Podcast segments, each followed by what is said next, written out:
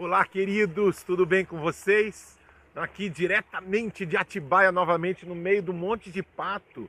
Eu espero que um deles se converte. Se não converter, irmãos, a gente converte eles depois num ensopado de pato. Brincadeira, brincadeira.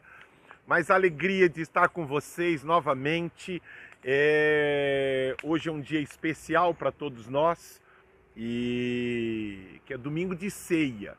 Eu quero dar as boas-vindas a você aí que está participando do nosso culto. Alegria gigante em saber que Deus está usando este tempo para abençoar você, sua casa, sua família. Como eu e você precisamos ouvir a voz de Deus. Ele é o Criador que criou eu e você e ele tem sonhos e propósitos para minha vida e para sua vida, não só neste mundo, mas no mundo que há de vir também. Já falei tantas vezes que aquilo que ocorre neste mundo, as nossas atitudes, as nossas ações e reações estão definindo muita coisa para o outro mundo. E alegria muito grande, viu? Que Deus use este domingo, este culto online para abençoar e enriquecer ainda mais você com a palavra de Deus, viu? Não estranha aí o, o meu novo visual de barbinha, tá tentando. Fizeram um desafio, falei, pastor, o senhor não tem barba? Eu falei, ah, é, não tem? Então eu vou deixar um pouquinho para vocês verem que eu tenho, né? Embora tenha o sobrenome de moço, eu tenho uma barba que não é barba de moço, tá? Mas alegria. Quero fazer uma oração antes de nós compartilharmos. Hoje nós vamos falar a respeito do livro de Naum. Um livro, novamente, nós estamos falando né, sobre o, o é, vendo grandes lições neste, nos livros dos profetas menores e tem sido algo tão enriquecedor. Alguns têm até dificuldade, pastor, como foi difícil para achar o livro de Amós, né? O livro de Miqueias. Eu nem sabia, pastor, que tinha, mas tem lá. E agora o livro de Naum também. Procura lá se tiver dificuldade, meu irmão, vai lá no índice. Mas tem este livro de Naum e eu e você seremos ricamente abençoados hoje. Tá bom? Vamos orar? Pai, eu quero te dar graças. Graças por cada um que está na sua casa, que está parando ou no trabalho, ou no ônibus, no metrô, no carro, para ouvir a tua palavra. Eu rogo, Espírito Santo, prepara o meu e o coração destas pessoas para recebermos a tua palavra. Orienta-nos, ensina-nos Tu sabes algumas coisas que precisam ser trabalhadas, melhoradas, removidas e enxertadas na nossa vida. Espírito Santo, fala conosco, amolece o nosso coração, não permita que nós tenhamos ouvidos para ouvir, mas não ouvirmos a tua palavra. Senhor, prepara-nos, sara-nos, ó Espírito Santo, eu lhe peço. Quero te dar graças por este lugar, Graças, Senhor, pela palavra da vida, graças pela, pela cidade de Atibaia, que é o local que neste momento de pandemia tem sido o lugar onde nós estamos gravando os nossos cultos. Senhor, obrigado por esta cidade, obrigado pela palavra da vida. Senhor, tudo seja para a honra e para a glória do teu nome. Amém, amém e amém. Vamos lá, queridos? Então eu como sempre começo, quero tratar de algumas curiosidades a respeito de Naum. Naum, ele faz parte, o livro de Naum, né? Ele faz parte da coleção dos profetas menores nas escrituras. Como já disse inúmeras vezes, mas volto a repetir. Eles são chamados de profetas menores não por causa do grau de importância, mas por causa do tamanho do, do livro, né? Se você somar, uma curiosidade interessante, se você somar todos os livros dos profetas menores, ainda será menor do que só o livro de Isaías Isaías. Então, que é um, um livro gigante. Então, insisto aqui, eles são chamados de profetas menores não por causa do grau de importância, não, por causa do tempo, do período que eles profetizaram também, não. Eles são chamados de profetas menores por causa daquilo que foi registrado no cânon, tá? Ele, ele teve um registro menor. Maravilha? Outra coisa interessante, Naum significa consolado. E, e, e, alguns acreditam né, que tem tudo a ver, porque Naum ele vai profetizar, vai dar algumas profecias em Judá, falando sobre a ruína e a destruição que viria sobre Nínive. Nínive era a capital da Síria. Os assírios eram os maiores inimigos do povo de Deus naquela época, que viviam escravizando e assolando o povo, o povo de, de Israel. Então, o povo, a, a, a profecia de, de, de, de Naum tem tudo a ver com o seu nome, consolado. Então, embora esteja falando da destruição de Nínive, é, o povo, quando ouviu a respeito da destruição de Nínive, se sentiu consolado pelo profeta Naum, que o seu nome significava consolado. Olha que coisas interessantes. É, Nínive, pastor Nínive, mas não é aquela cidade onde Jonas que teve lá, que foi engolido pela baleia, sim, é esta cidade mesmo. Que em torno de 100, 120 anos, o profeta Jonas havia ido para lá e houve um poderoso avivamento que toda a cidade se converteu, toda a cidade de Nínive se converteu e por isso Deus não destruiu Nínive. Mas passado alguns anos, por volta de 100, 120 anos. A cidade voltou às suas práticas, e isso tem a ver com aquilo que eu vou tratar sobre algumas das lições. Nínive voltou a ser igual, até pior do que eles eram antes. Então, Passado algumas gerações, Nínive voltou a se tornar uma cidade idólatra, sanguinária, fazendo coisas abomináveis diante de Deus. Isso é uma curiosidade interessante. Outra coisa, é, este período é o período Naum ele profetiza, ele está ali no reino de Judá, o reino do sul, lembra? Naquele período do rei Manassés, do rei Amon, que durou pouquinho tempo, e depois do rei Josias. Então, o período de atuação de Naum como profeta envolveu estes três reis, né? Manassés, Amon e o rei Josias também. Tá certo, irmãos? É, outra coisa interessante ele, este livro foi escrito por volta de 654, 650 antes de Cristo e ele profetizou aquilo que a ruína, a ruína de, de, de Nínive acabou ocorrendo mesmo em 612 a.C. Foi quando é, Nínive realmente a profecia de Naum se cumpriu. Nínive foi destruída no ano de 612 a.C. Aí depois vem o império, cai o império assírio e se levanta o império babilônico. Tá certo? Então, curiosidade que eu insisto aqui, para quem tem acompanhado os nossos cultos, para mim, eu confesso a você que eu fico tão feliz, né? Se você joga lá no YouTube, nós estamos vendo livro por livro das Escrituras. Quem está acompanhando já, esse é o quarto ano, nós vamos até o final do ano ter concluído uma visão um pouco objetiva de cada um dos livros da Bíblia, retirando algumas lições. Para o ano que vem, nós vamos voltar de novo todos os livros mas aí nós vamos fazer de uma forma um pouco mais calma para nós entrarmos com mais profundidade. Nós vamos pegar um livro só por mês. Porque, por exemplo, esse livro de, de Naum, embora seja pequenininho, mas esse livro tem muita, mas muita lição. Daria para nós explorarmos um mês tranquilo, dois meses o livro de Naum. Mas, por causa do planejamento anterior, nós vamos nos deter hoje só em três grandes lições que nós podemos extrair deste livro de Naum. Tá certo? Então lá, para quem está anotando, Vamos começar, eu quero primeiro é, ler com vocês o livro de Naum, capítulo 1. Vamos ler o versículo 1, o 7 e o 8. Vamos lá. Primeira grande lição. Vai valer a pena? Vai valer a pena? Agora vamos para o texto. Advertência contra Nínive, livro da visão de Naum, de Eucós. Uma outra curiosidade que eu esqueci de mencionar, Eucós, irmãos. Alguns acreditam que a cidade natal de Naum, alguns acreditam que a cidade de Eucós é a cidade bíblica de Cafarnaum. Eu até estive lá, tive o privilégio de conhecer Cafarnaum, né? E acreditam que Naum seja é, nasceu nessa cidade. Ele nasceu, né? Tá escrito, é o registro bíblico. Mas o que o, o, paralelo interessante é que Naum é da cidade de Cafarnaum. Tá certo? Mas esquece as curiosidades. Vamos voltar aqui para o texto. Versículo 7 diz lá: O Senhor é bom, um refúgio em tempos de angústia. Ele protege os que nele confiam.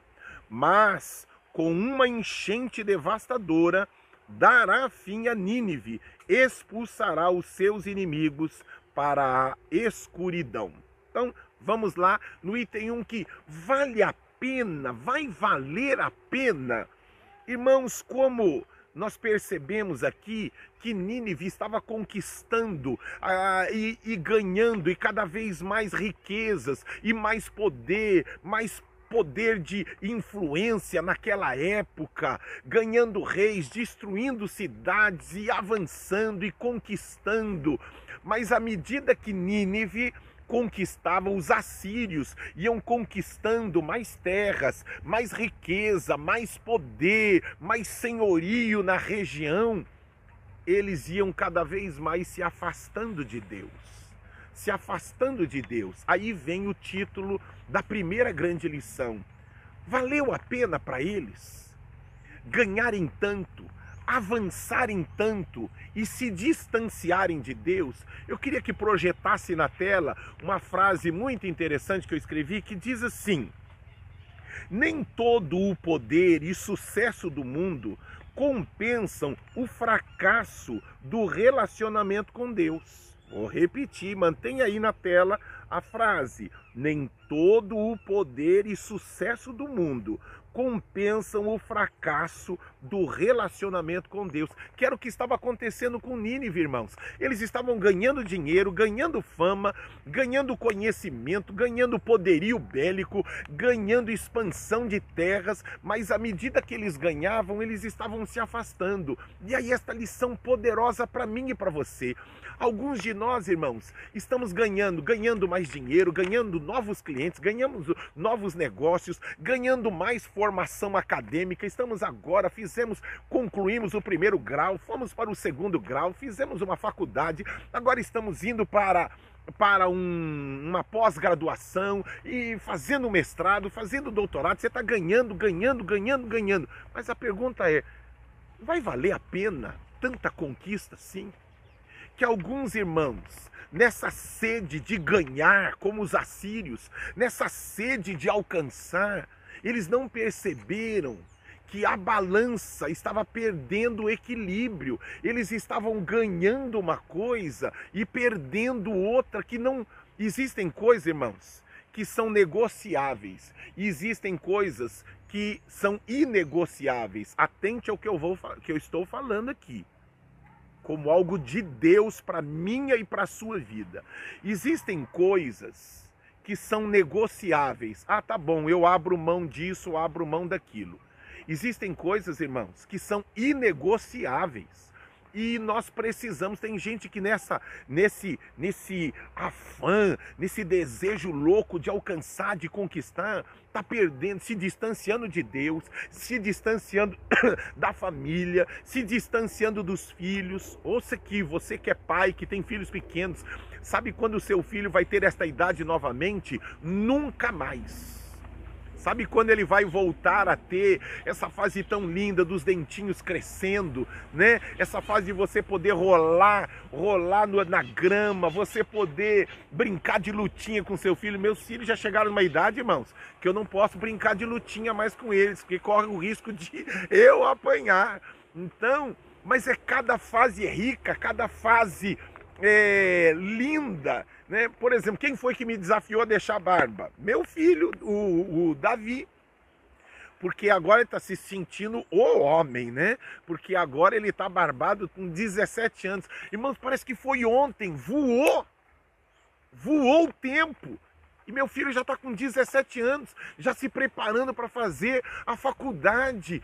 Irmãos do céu, como eu e você precisamos tomar cuidado e aprender que existem coisas na vida que, que não vale a pena. Será que vai valer a pena? Já mencionei, tem gente que naquela coisa, não, essa casa, a casa dos meus sonhos, mas por causa da casa dos sonhos, não tem tempo, não dá nem para sair. Sabe aquele cara que trabalhou de segunda? Tem aquele cara que é bom, né? ele, é, ele é pedreiro, ou ele então se vira nos 30, né? E então, eu lembro do Ayrton, né? Que o Ayrton não é pedreiro, irmãos, a função dele é, é, é ele trabalha com gráfica, mas praticamente 100% das coisas que tem na casa dele, ele que fez. Tem esses caras que se viram, né? Ele põe, ele pendura, ele coloca, ele remove. Lindo! Mas só que o seguinte, irmãos, como eu e você precisamos tomar cuidado.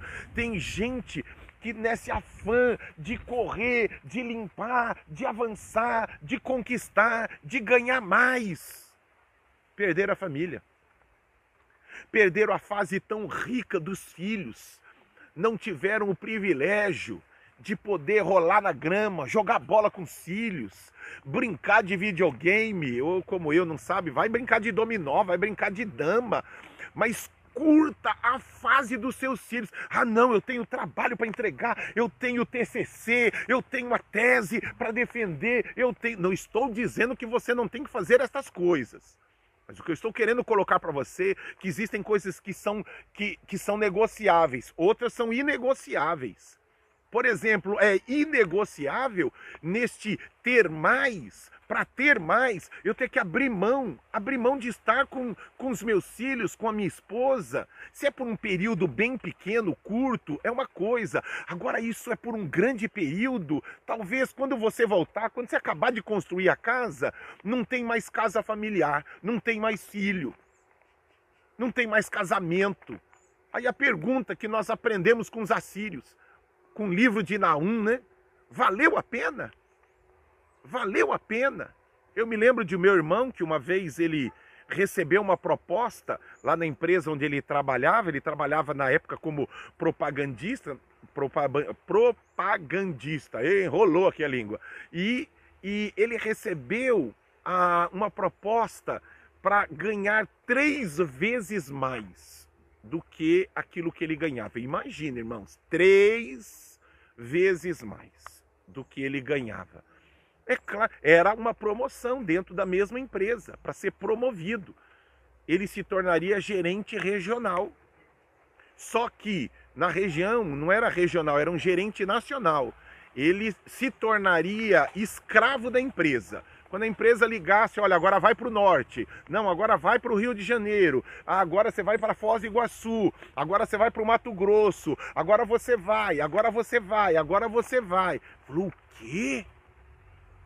Que esposa aguenta isso? Que marido que aguenta isso? Que existem mulheres trabalhando desse jeito. Existem pessoas que se tornaram não funcionários, se tornaram escravos da empresa. Deixa eu dizer uma coisa. E receba isso como algo de Deus para sua vida. Às vezes, ganhar menos vai te levar a ganhar mais entende isso. Às vezes, ter menos vai te levar a ter mais. Ah, não, vou ganhar mais, eu vou ter mais, eu vou ter mais. É mesmo, mas olha o que você vai perder. Olha que fase rica. Irmãos, infelizmente, a gente vê aí alguns CEOs, grandes diretores, diretores financeiros, diretores é, administrativos, diretores de criação, eles estão fazendo as empresas multinacionais ganharem milhões, estão fazendo as empresas ganharem milhões, mas só que quando olha para dentro da casa dele, ele está perdendo a família, está perdendo o marido, está perdendo a esposa, está perdendo os filhos. Deixa eu dizer uma coisa para você, insisto aqui, e não tem melhor modelo, irmãos. Não tem melhor modelo do que Jesus. Que às vezes perder é ganhar.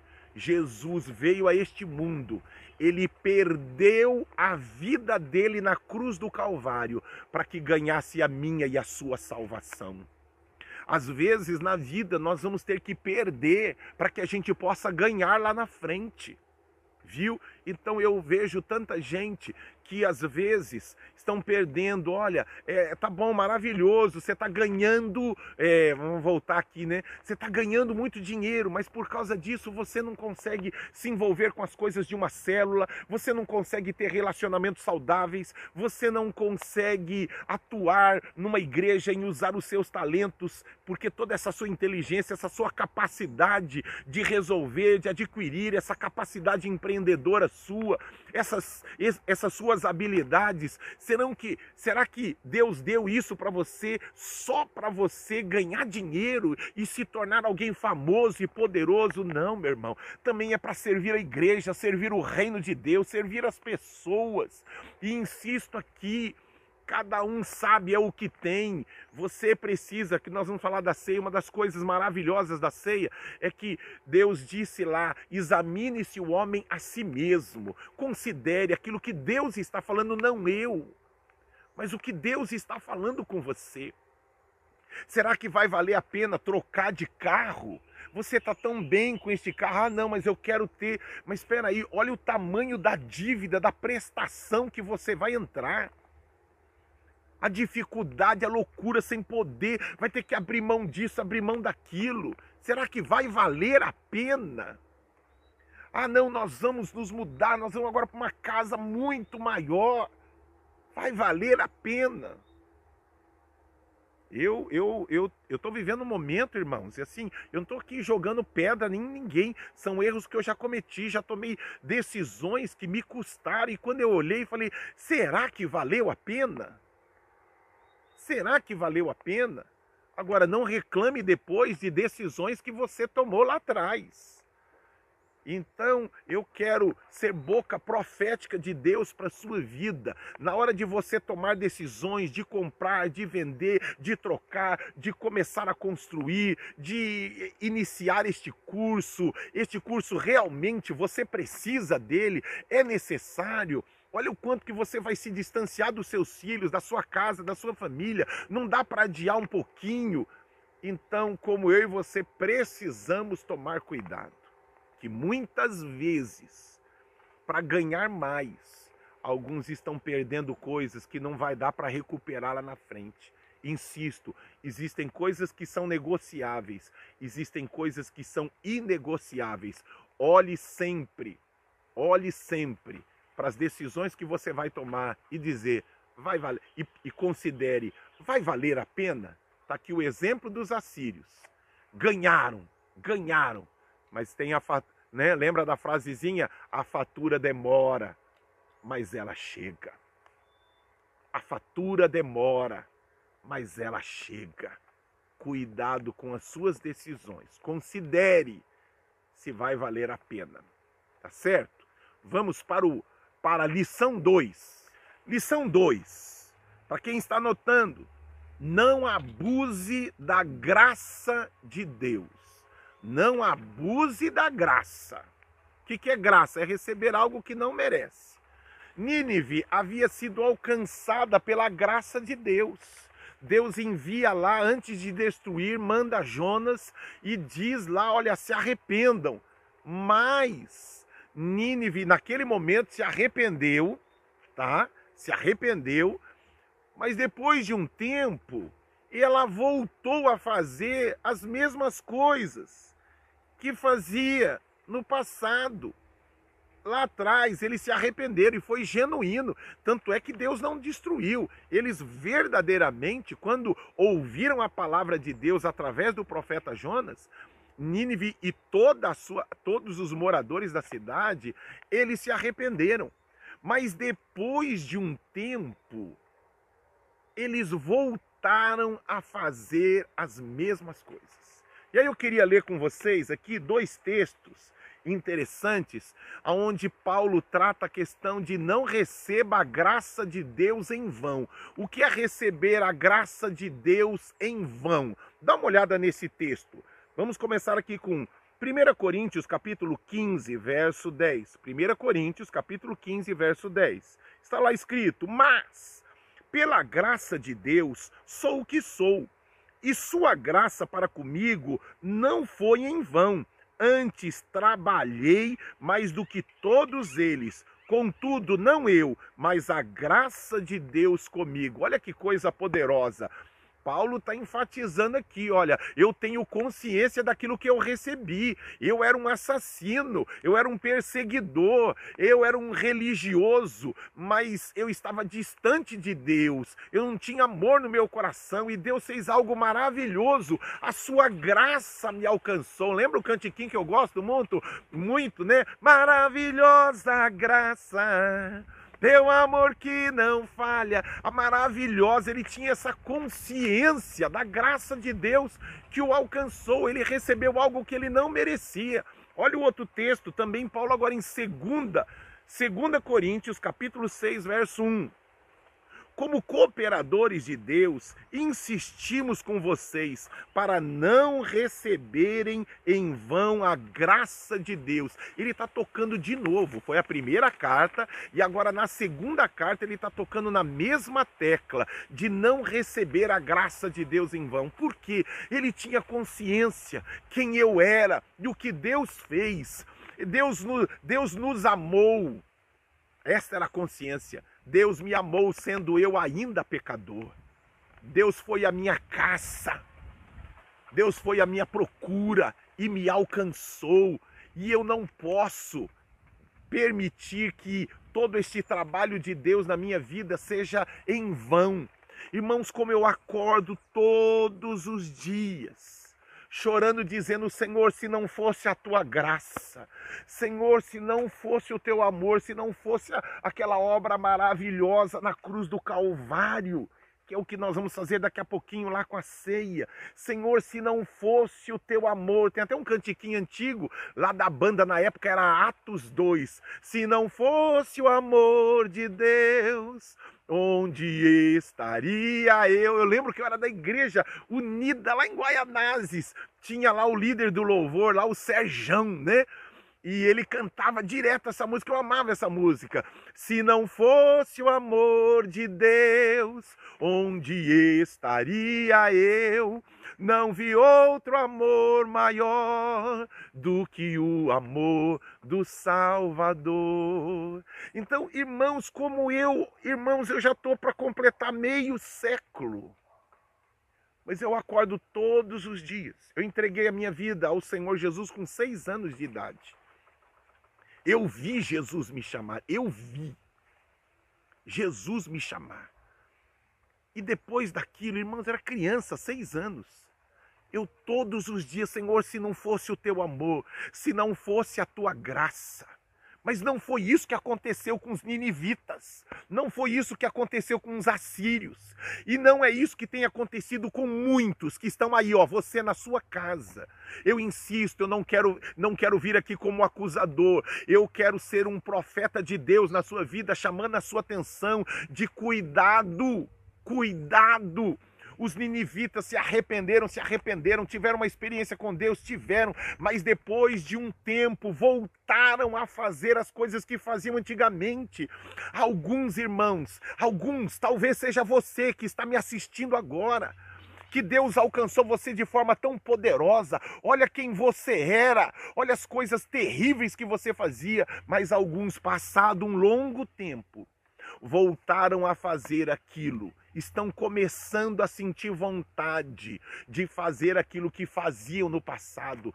Alguns de vocês se prostituíam, alguns de vocês eram escravos da pornografia, escravos de bebida, escravos da maconha, escravos do crack, da heroína. Alguns de vocês andavam com pessoas que falavam coisas malignas, terríveis. Alguns roubavam, alguns eram injustos, alguns cometiam injustiça, desviavam, faziam coisas coisas abomináveis diante de Deus, não buscavam a Deus e com o passar do tempo, sabe o que ocorreu? Você está jogando no lixo a graça salvadora de Deus, a graça poderosa que alcançou você, sua casa. E alguns de nós estamos jogando no lixo voltando a fazer aquilo que fazíamos no passado, voltando a assistir aquilo que assistíamos no passado, voltando a falar com pessoas que nós falávamos no passado, só que aquelas pessoas mais prejudicavam a gente. Alguns de nós estamos procurando e voltando a ter alguns relacionamentos com pessoas que traziam desgraça para a nossa vida lá atrás. Só que agora nós estamos nos aproximando delas de novo e recebendo uma influência terrível. Pastor Fábio trouxe uma palavra tão poderosa na live desta semana, falando a respeito de influência, e é no livro de Coríntios que Paulo fala assim: as más conversações corrompem os bons costumes. Você começa a andar com a pessoa, a pessoa sem você perceber. Eu recebi essa semana um amigo meu, ele morava em São Paulo, na Zona Leste. Eu era supervisor da célula dele. Era, ele, ele tinha uma célula ali na região da Penha e eu era supervisor dele. E ele, passado alguns anos, ele pegou e se mudou para Itabaiana. Se tiver alguém de Itabaiana, cidade linda, maravilhosa, aí da região de Sergipe, já fui lá acho que duas ou três vezes ministrar lá. Um povo maravilhoso. Mas o que eu quero me deter aqui é que minha esposa, quando fazia muito tempo que a minha esposa não os via, e aí minha esposa falou assim: Nossa, você já não fala mais como paulista, você tá falando igualzinho o pessoal lá de Sergipe. E falou: É mesmo, Sandra? É, por quê? Por causa da convivência. Você começa a conviver sem você perceber, você vai pegando algumas linguagens, alguns jeitos, algumas manias. Você começa a conviver com alguém, não, não de forma consciente, às vezes de forma inconsciente. Você acaba valorizando as coisas que aquelas pessoas valorizam. Então, meu irmão, ande com gente santa de Deus, que valoriza a família, que tem sede de conhecer mais de Deus, que valoriza estar com os filhos. Você começa a andar com pessoas que só falam de prostituição, que só falam de coisas terríveis, sabe o que vai acontecer? Quando você perceber, você também está fazendo e falando as mesmas coisas.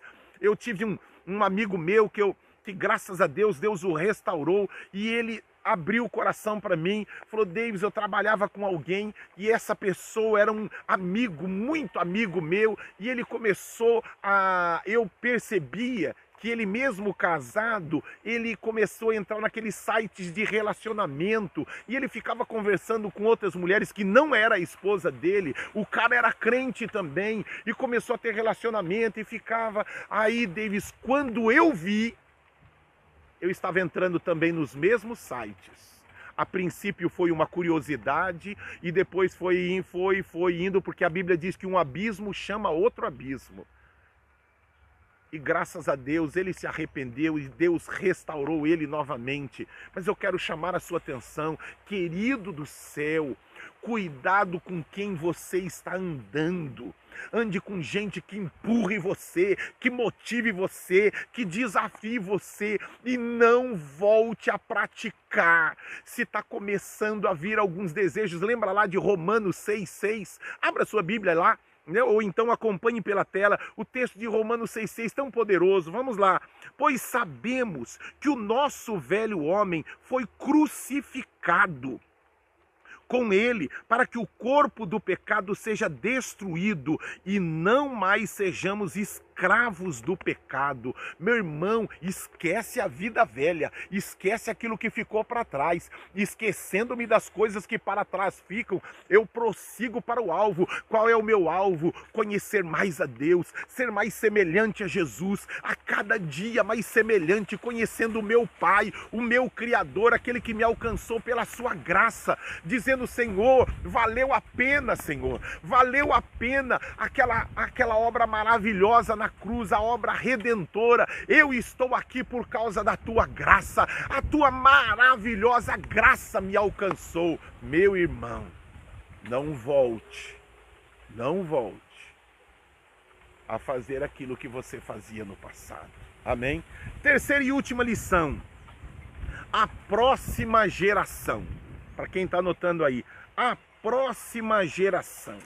Eu quero ler com vocês um, um, dois textos. Primeiro está lá em Salmos, capítulo 145, verso 4. Uma geração contará a outra a grandiosidade dos teus feitos. Eles anunciarão os teus atos poderosos. Olha que coisa tremenda. Vamos agora para Joel, capítulo 1, verso 3.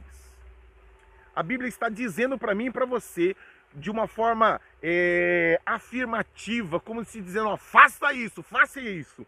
Olha lá. Contem o que aconteceu aos seus filhos e eles aos seus netos e os seus netos à geração seguinte. A geração de Nínive ela havia se arrependido. Eles se arrependeram e Deus os alcançou pela sua graça e a cidade não foi destruída. Mas sabe qual foi o problema? Eles não trabalharam, eles não se preocuparam com a próxima geração, com os filhos e os filhos dos seus filhos. Já ouviu a frase que não existe sucesso sem sucessor? Vou repetir: não existe sucesso sem sucessor. Isso, isso a gente ouve muito na questão da liderança. Quantas empresas, mas também ocorre isso no mundo corporativo. Quantas empresas que depois que o fundador morreu, como ele não treinou, como ele não preparou a sucessão dele, o que acontece? A empresa, depois da morte do seu fundador, a empresa morreu junto com ele. Quantas outras empresas que faturavam, mas o pai, né, deu tudo de mão beijada para os filhos e não preparou os filhos ou uma equipe para assumir a empresa. E o que ocorre? Os filhos estavam atentos a outras coisas, né? Veio tudo muito fácil para eles. Então, por isso, quantos, quantas empresas que quando o pai morreu, a mãe morreu, que foi a fundadora, a empresa depois, com o passar do tempo, os filhos, enquanto cresciam, não estavam nem aí. Aí a empresa agora, ó, seu pai morreu, sua mãe morreu, agora é com você. Nossa, eu nunca me preparei para isso, eu não sei o que fazer, não sei como agir. Eu só gastava o dinheiro do meu pai, eu só gastava o dinheiro da minha mãe e agora aí a empresa, ó, hum, quanto disso? Quantas igrejas que o pastor, depois aconteceu um acidente com o pastor, aconteceu, ele foi transferido por causa da empresa, aconteceu alguma coisa e ele precisou sair ou morreu. E aí a igreja, a célula. Deixa eu fazer uma perguntinha para você. Novamente, você tem um sucessor? Na igreja a gente usa muita expressão. Você tem um Timóteo, fazendo um paralelo de Paulo e Timóteo. É, alguns usam a expressão você tem um tal midim, que é um seu discípulo. Quem é que você está formando? Quem é o seu sucessor? Se você sair hoje, ele assume e vai fazer igual ou melhor, que é aqui, ó, que a Bíblia que nós acabamos de ler, tanto no livro de Joel e tem vários outros textos que falam desta importância de nós prepararmos a próxima geração? Por que, que nós trabalhamos tão forte com as nossas crianças e com os teens? Por que, irmãos? Porque ainda são pequenos, enxertando neles e preparando eles para serem iguais ou melhores do que a gente. É isso que Deus espera de mim e de você, que nós preparamos preparemos a próxima geração, que cuidemos da nossa casa, que cuidemos dos nossos filhos, como eu e você precisamos tomar cuidado com isso. Né? Agora, muitos de nós, irmãos, nós pais, só saberemos se nós acertamos com os nossos filhos, baseado até olhando nesse texto, é quando nós vermos os nossos filhos reproduzindo agora na vida dos nossos netos. Sabe como eu vou saber que eu cumpri minha missão como pai? Quando eu ver o Davi e o Arthur ensinando tudo aquilo que eu ensinei para eles, eles ensinando para os netos que virão, e eu espero que sejam muitos, né? Para os netos que virão, aí sim eu saberei cumprir minha missão. Cumprir minha missão. Invista nos seus filhos. É sua maior riqueza seus filhos biológicos, seus filhos espirituais. Semana que vem, é, próxima semana, é Dia dos Pais. Nós vamos falar a respeito de paternidade espiritual paternidade biológica e paternidade espiritual. Como é que você está trabalhando na vida dos seus filhos? Trabalhar nas vida, na vida dos filhos é fácil, irmãos? Não é. Eu sei o quanto eu estou pulando miúdo. Uma disputa louca entre eu e os youtubers, os LOL da vida, os jogos que cada dia aparecem jogos melhores. Eu quero que eles estudem, eles querem jogar. Eu quero que eles se de... leiam livros. Eles querem ficar batendo papo no WhatsApp. E aquela loucura procura do equilíbrio, tá bom? Não é só jogar, não é só estudar, joga um pouquinho, mas também não é só jogar. Aquele equilíbrio, mas trabalhando na formação e conversando, mas também brincando e também se divertindo e também rolando na grama e também alcançando irmãos do céu. Invista na próxima geração. Nínive não atentou a isso. A primeira geração foi bem, mas os próximos se perderam. Meus irmãos, como eu e você precisamos cuidar da nossa casa. Maravilha? Primeira lição foi: vai valer a pena ah, eu estou cuidando, estou cuidando dos meus filhos, eu estou preparando meus filhos, eles vão entrar numa faculdade que eu nunca pude na minha vida. Meus filhos vão ter um carro que eu nunca tive na minha vida. Mas não é só isso. Não é só isso. Eu vou retomar um desafio. Começa a partir de amanhã. Nós vamos reproduzir, porque aquilo que é bom precisa ser repetido. Lembra do livro Movidos pela Eternidade? As mensagens são gravadas lá do John Bevere. Nós vamos começar amanhã, todo dia pela manhã. Se você quiser receber, você pede lá para cadastrar no WhatsApp da nossa comunidade, lá o 2962 3945, que vai estar passando aqui na tela. Fala lá, eu quero receber lá e nós vamos mandar durante 12 dias as mensagens lá de movidos pela eternidade. Porque alguns de nós, irmãos, estamos movidos pelo aqui e agora. Você precisa se preocupar com aqui e agora, dar uma boa formação acadêmica para os seus filhos, fazendo é projeto de Deus. A Bíblia diz que os pais entesouram para os filhos. Mas que tipo de tesouro? Não é só o tesouro deste mundo, irmãos. É o tesouro, o maior tesouro que o seu filho precisa receber o maior legado, é a eternidade. O maior legado que eu recebi dos meus pais. Meus pais, infelizmente, não conseguiram dar para mim uma, um excelente colégio. Eu me lembro, como se fosse hoje. Meus pais melhoraram um pouquinho de vida, aí me colocaram para estudar num colégio particular. Eu fui lá estudar no Lavoisiera, ali no Tatuapé. E, e, eu fiquei feliz da vida, imagina, né? Vinha de uma escola pública e comecei a estudar no Lavoisier. Eu me sentia o cara, aquela, né? Um monte de gente de burguesinho na época, nem sei como se chama hoje, mas um monte de burguesinho lá, as patricinhas tal. E eu ia lá, fui lá estudar no Lavoisier. Só que aí, irmãos, as vacas magras apareceram novamente. Então eu só estudei um mês, um mês e meio, e meu pai não teve condições de continuar né, pagando a mensalidade do Lavoisier. Voltei eu para a escola pública, mas a alegria do meu coração. O maior legado que o meu pai me deu não foi ter dado a mim condições de estudar nos melhores colégios mas meu pai gerou no meu coração, meu pai e minha mãe, geraram no meu coração um temor a Deus. Que vocês não têm noção do quanto este temor protegeu o meu coração. Protegeu o meu coração. Alguns de nós, irmãos, estamos dando aquilo que meu pai não teve condições de me dar: melhores escolas, melhores cursos fala, o filho já fala duas, três, quatro línguas. Tá? Ficou até linguarudo demais. Tá? Mas não está dando para os filhos o maior legado que você pode dar para o seu filho. É o temor a Deus em relação à eternidade. Por isso nós vamos repetir, quero desafiar você. Ah, pastor, eu já vi, eu também já, filho. Eu, para mim será a terceira vez. Viu? Então vai ser algo bom Desafie seus filhos a ouvirem, movidos pela eternidade. E eu tenho certeza que será uma bênção para mim, a casa novamente, e para a vida sua também. Tá bom? Eu quero orar. Pai, obrigado.